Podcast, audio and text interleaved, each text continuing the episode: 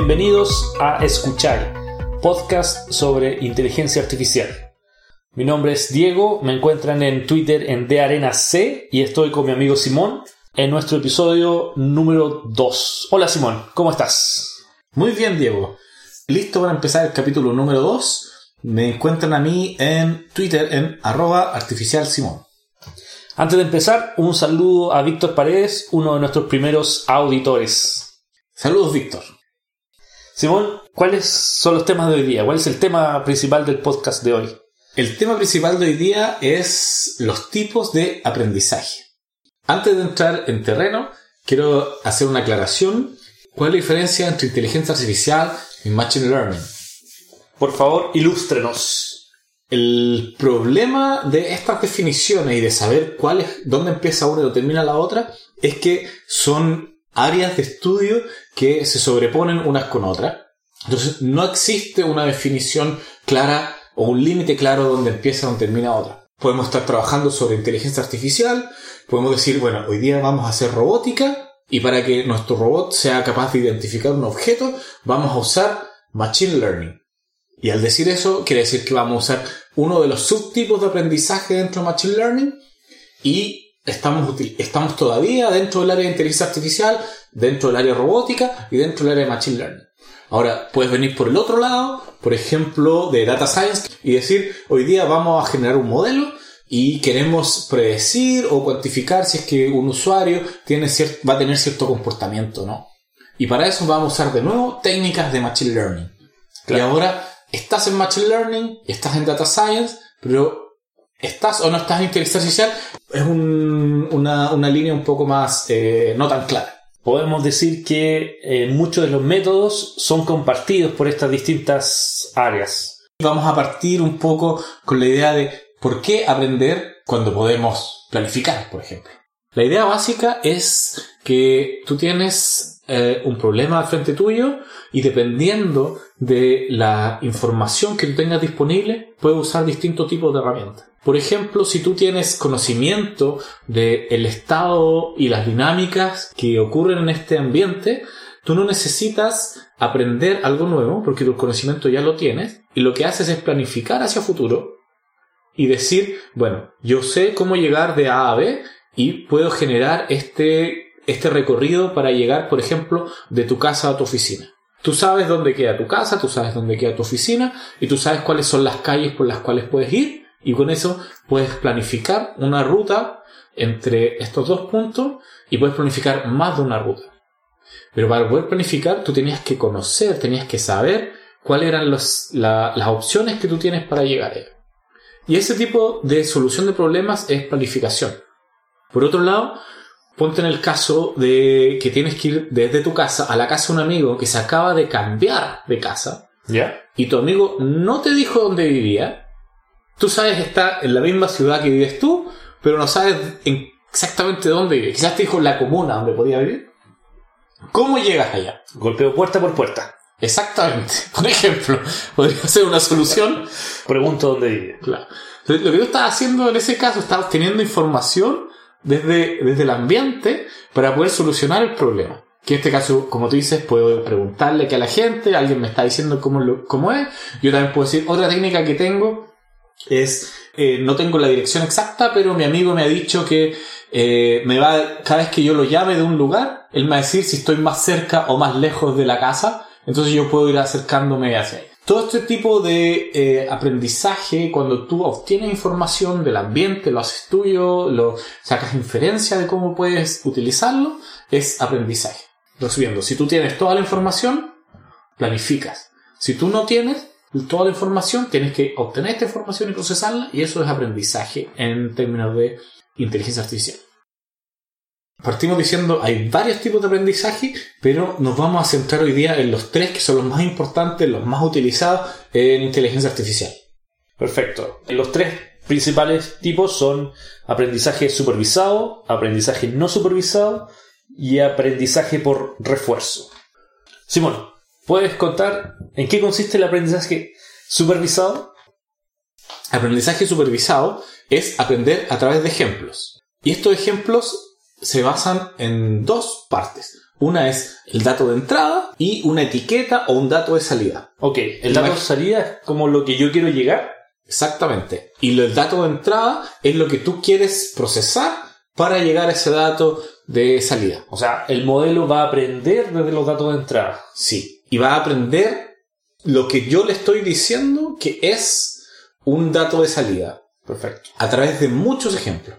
¿Qué tipos de problemas se pueden resolver con aprendizaje supervisado? Hay dos tipos principales de problemas que se pueden aprender.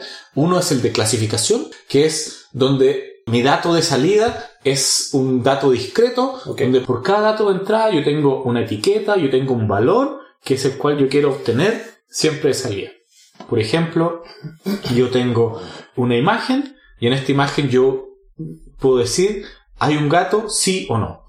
Entonces, el dato de entrada es la imagen y la salida es sí o no, dependiendo si un experto, alguien que sabe, que conoce el problema, ha marcado si es que ha habido, si es que existe este gato en esta imagen o no. El otro tipo de eh, tarea que se puede aprender es la regresión, donde ahora el tipo de dato de salida es un dato continuo. Entonces yo ahora, en vez de tener una clase o un dato que me diga sí o no, o pertenece o no pertenece, yo tengo un dato que me dice 0,1, 845, 200%. Por ejemplo, puedo predecir cuál es la temperatura que va a haber mañana con unos par de dígitos decimales de definición. Entonces ahora el resultado, la salida que yo tengo, es un dato continuo que está dentro del, dominio de los números reales. Y esas son las dos grandes tareas que Supervised Learning o, aprendizaje supervisado puede resolver por nosotros. Ahora, el siguiente tipo de aprendizaje es el ejemplo en el cual nadie te ha marcado, esto es este tipo. No sabemos lo que estamos buscando en el fondo, no sabemos lo que vamos a llegar al final del análisis. Entonces lo que queremos hacer en el aprendizaje no supervisado es encontrar algún tipo de estructura en los datos que ya, exista. O traer información de los datos sin saber lo que estamos buscando. Por ejemplo, eh, está el clustering o es un tipo de agrupación donde los datos se hacen parte de una clase que no está definida a priori, sino que está definida por una función de distancia. Cuando los datos en un clúster se parecen mucho entre ellos y los datos entre los distintos clústeres no se parecen tanto entre ellos. Entonces, este, esta información la pudimos obtener a través de los datos simplemente sin tener ningún tipo de etiquetado. Ah, otro ejemplo de aprendizaje no supervisado es la detección de anomalías. Por ejemplo, detección de, anomalías es que tenemos un comportamiento normal, por ejemplo, de transacciones en nuestra cuenta corriente en, el banco. Un comportamiento que se repite. Que se repite, claro, es, normal. Eh, generalmente ocupamos la tarjeta en un rango de veces por día, eh, los montos no varían mucho, pero de repente compramos, aparece nuestra tarjeta y compramos más de un millón de pesos en eh, prepago. es un, comportamiento anómalo eh, dentro de lo que se esperaría. Y hay algoritmos que nos permiten detectar este tipo de anomalías en los datos conocemos qué es un comportamiento normal y basado en ese aprendizaje de qué era normal, podemos detectar cuando algo parece fuera de rango o anormal. El tercer tipo de aprendizaje que queremos hablar es un poco distinto de, estos dos, que se llama aprendizaje por reforzamiento. En este caso cambiamos un poco la idea de ver un modelo matemático que se tiene que crear abstracto y ahora lo cambiamos por un agente. Ok, ¿qué es un agente? Los agentes son un tipo de modelado matemático, igual que los modelos, pero la diferencia con el modelo es que ellos interactúan con un ambiente. ¿Un agente es un programa, podríamos decir? Por ejemplo, un personaje en un videojuego ya es un, agente. Ok, un, un agente es un ente, puede ser un programa que interactúa con un medio. Sí. La idea en aprendizaje por refuerzo es que tenemos un agente que ejecuta una acción y el resultado de esta acción del agente en el ambiente va a generar un nuevo estado del ambiente. Y hay en, en esta configuración del reinforcement learning, existe una señal de recompensa Ok, que me dice mi acción qué tan buena fue. ok. ¿Me acerca a mi objetivo o me aleja de mi objetivo? Eh, Es como un- el agente recibe información respecto a lo que hizo. No sabe por qué, pero recibe una información del medio ambiente, hace algo y recibe un feedback, recibe una realimentación que eh, puede decir si fue positiva o negativa. Exactamente. Para ponerlo en el ejemplo de, de La casa. cuando te invito, de la casa. Te invito, Diego, ven a mi casa, vamos a hacer el- la fiesta de inauguración, pero no te digo dónde vivo. ¿Por qué será? Qué tremendo amigo. pero te voy a decir, mira, cada vez que tú des un paso, llámame y yo te voy a decir si estás más cerca o más lejos. Ok, ¿Ya? Entonces, esa información que yo te digo, estás más cerca o más lejos, es mi señal de refuerzo. perfecto. Y obviamente tú, como buen amigo, vas a querer llegar a mi casa. Entonces, una política para llegar de tu casa a la mía es aumentar el refuerzo cada vez, obtener un refuerzo positivo, que en este caso es me voy acercando más, más y más a mi casa. Y en ese momento, el sistema le dice a nuestro agente que lo que ha resultado tiene cierto valor numérico que te dice la recompensa por haber hecho esta acción en este estado tiene cierto valor. Hemos comentado sobre tres tipos de aprendizaje y dijimos inicialmente que había muchos más. Vamos a comentar ahora otros rápidamente, pero por temas de tiempo no podemos entrar más en detalle. Diego, por ejemplo, podemos hablar de un tipo de aprendizaje que está entre el supervisado y el no supervisado llamado semisupervisado. Tú lo has dicho, está entre ambos tipos de aprendizaje y es porque este tipo de aprendizaje cuenta con pocos datos supervisados o que sabemos el resultado para aprender y con muchos datos no etiquetados, no supervisados. Y lo que hacemos es inferir el resultado de los datos no supervisados desde los datos supervisados. ¿Y esto para qué se usa? Para mejorar el resultado de los modelos, porque mientras más datos usamos, mejor resultado tenemos. Como todos los modelos. Casi todo.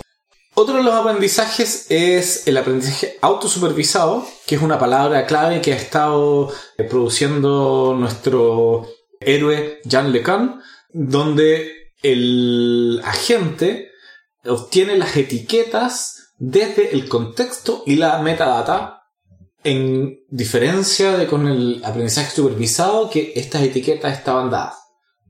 Otro tipo de aprendizaje podemos decir que es el aprendizaje estadístico, en donde los modelos estadísticos frecuentistas testean suposiciones sobre el mundo y aplican sus modelos estadísticos.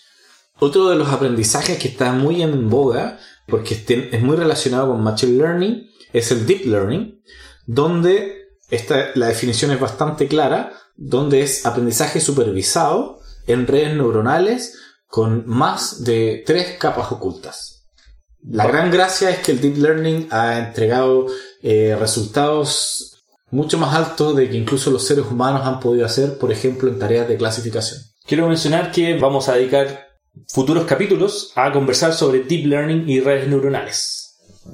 Otro de los tipos de aprendizaje interesante, sobre todo para la gente que hacemos robótica, es el aprendizaje activo o active learning, donde el, el agente o el robot le pide al ambiente o a un tutor que le dé etiquetas Ya. para hacer aprendizaje supervisado de datos que él considera que es lo que necesita hacer. Ok. ¿Y qué, qué diferencia tiene con aprendizaje por imitación? El aprendizaje por imitación es cuando este tutor te da un episodio entero de cómo de- se debería comportar. Y en este caso, el agente o el robot que está tratando de imitar hace un mapeo de su propia configuración física hacia la configuración del tutor. Para terminar esta sección queríamos darle un par de ejemplos de cómo se ha usado este tipo de aprendizaje en distintas aplicaciones de inteligencia artificial. La aplicación que ha tenido mayor éxito últimamente han sido las redes convolucionales, que son un tipo de capas dentro de una Deep Learning Network, donde la cual la clasificación tiene poder sobrehumano. Sobrehumano quiere decir en este caso que son capaces de clasificar objetos sobre el promedio de los seres humanos.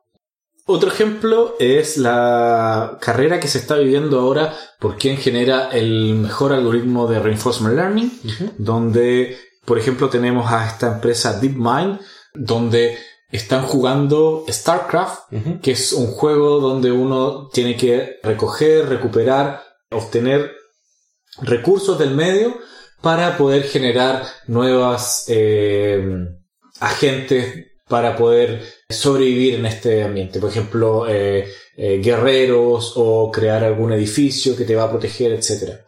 En Reinforcement Learning, en StarCraft, lo que se ha hecho es generar un sistema, un agente bastante básico y clonarlo y ponerlos a pelear entre ellos, ponerlos a jugar entre ellos y se juegan entre ellos tantas partidas, juegan millones de partidas que seres humanos eh, no alcanzarían a jugar en toda su vida. Pero como estos sistemas corren muy rápido, ellos aprenden de jugar de uno contra otro y han tenido unos tiempos, unos resultados bastante eh, llamativos, impresionantes, que han batido a los jugadores de StarCraft profesionales. Ok.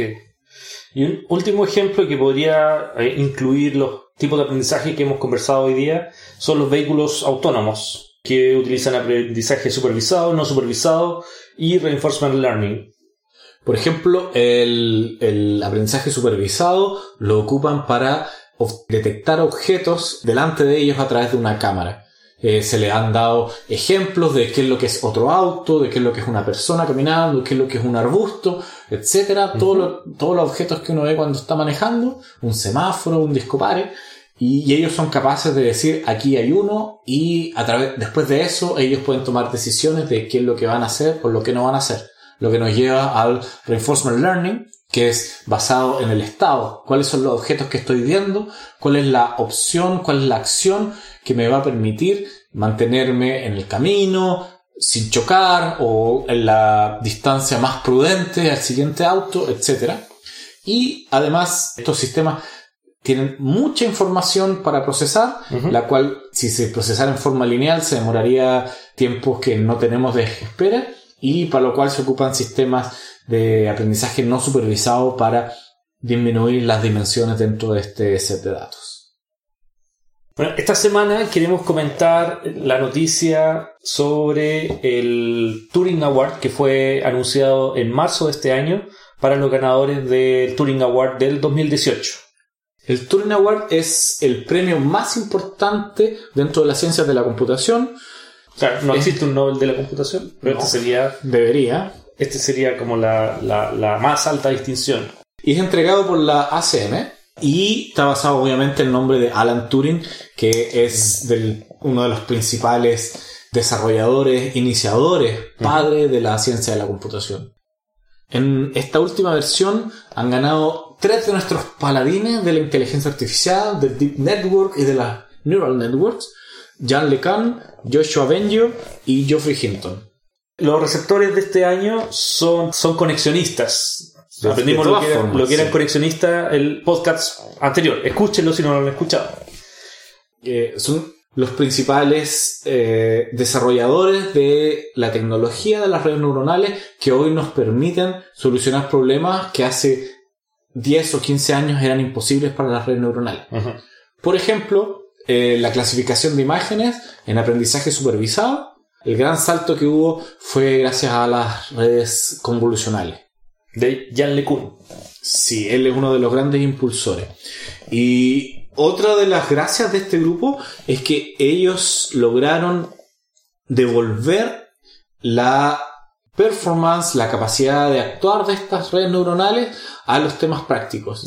Básicamente nos permitieron despertar del segundo invierno de la inteligencia artificial, donde la gente esperaba que las redes neuronales dieran todos los frutos y ese momento de energía pasó sin que ellos pudieran, sin que las redes neuronales pudieran resolver lo que se les estaba pidiendo y caímos en la, en la segunda eh, invierno, pero ellos tomaron de nuevo eh, uno de los algoritmos más básicos de eh, aprendizaje, de actualización de las redes neuronales y el backpropagation y lograron eh, empezar a resolver problemas que no se habían Jeff Hinton en 1986 en un paper que fue el que resucitó y que trajo de vuelta las redes neuronales y que hoy en día inteligencia artificial es famoso dado en ese origen.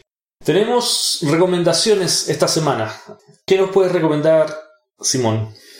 Les traigo un libro que es eh, sobre Deep Learning, donde básicamente van a poder conocer tipos de modelos matemáticos que se utilizan, tipos de problemas que son capaces de solucionar y gran gracia o eh, tiene está relacionado con la información de la noticia que estábamos dando antes, que uno de los autores es Joshua Benjo y el otro autor, dos, autores más, uno es Ian Goodfellow, que es famoso por las GAN Networks, y uno de sus supervisores, Aaron Curville. El, libro lo encuentran en deeplearningbook.org. Está en inglés, pero vale la pena hacer el esfuerzo por leerlo. Diego, y ahora que hablamos de un poco de data science, em, ¿nos podrías dar algunos tips sobre software que sea aplicable a este tipo de problemas? Mi recomendación esta semana son tres software o programas de libre uso. Lo pueden descargar y empezar a utilizar sin costo de licencia para hacer Machine Learning eh, y aprendizaje supervisado o no supervisado. El primero se llama Weka, que fue creado por, la por investigadores de la Universidad de Waitako para hacer Machine Learning con una interfaz gráfica. El segundo es RapidMiner para aplicar y hacer Machine Learning. Y el último es Nine, también software de, de Machine Learning y Data Science con, lo utilizan con drag and drop. Arrastran los operadores desde cargar los datos hasta aplicar los modelos y hay muchos tutoriales sobre estos software en internet. Perfecto. Como ya es tradición, en nuestro podcast, cada semana les tendremos un chiste. Esta, esta semana el chiste está a cargo de Simón. Iba nuestro héroe favorito, Dilbert, el ingeniero, lo llevaron a hacer un, tour por las salas, por las mazmorras del edificio. Y lo lleva el jefe de recursos humanos. Y le dice, mira, por aquí, pasando aquí la vuelta en esta oficina, tenemos nuestro generador de números aleatorios. Mira qué interesante, dice Dilber. A ver, vamos a verlo. Entro a la sala y adentro hay un demonio tal cual como te lo imaginas, con la larga, con los cachos, y está repitiendo 9, 9, 9, 9, 9, 9, 9. Por supuesto, Dilber dice, le pregunta al, gerente de, de, recursos humanos, ¿estás seguro que eso es aleatorio? Le responden, es el problema con la aleatoriedad. Nunca puedes estar seguro.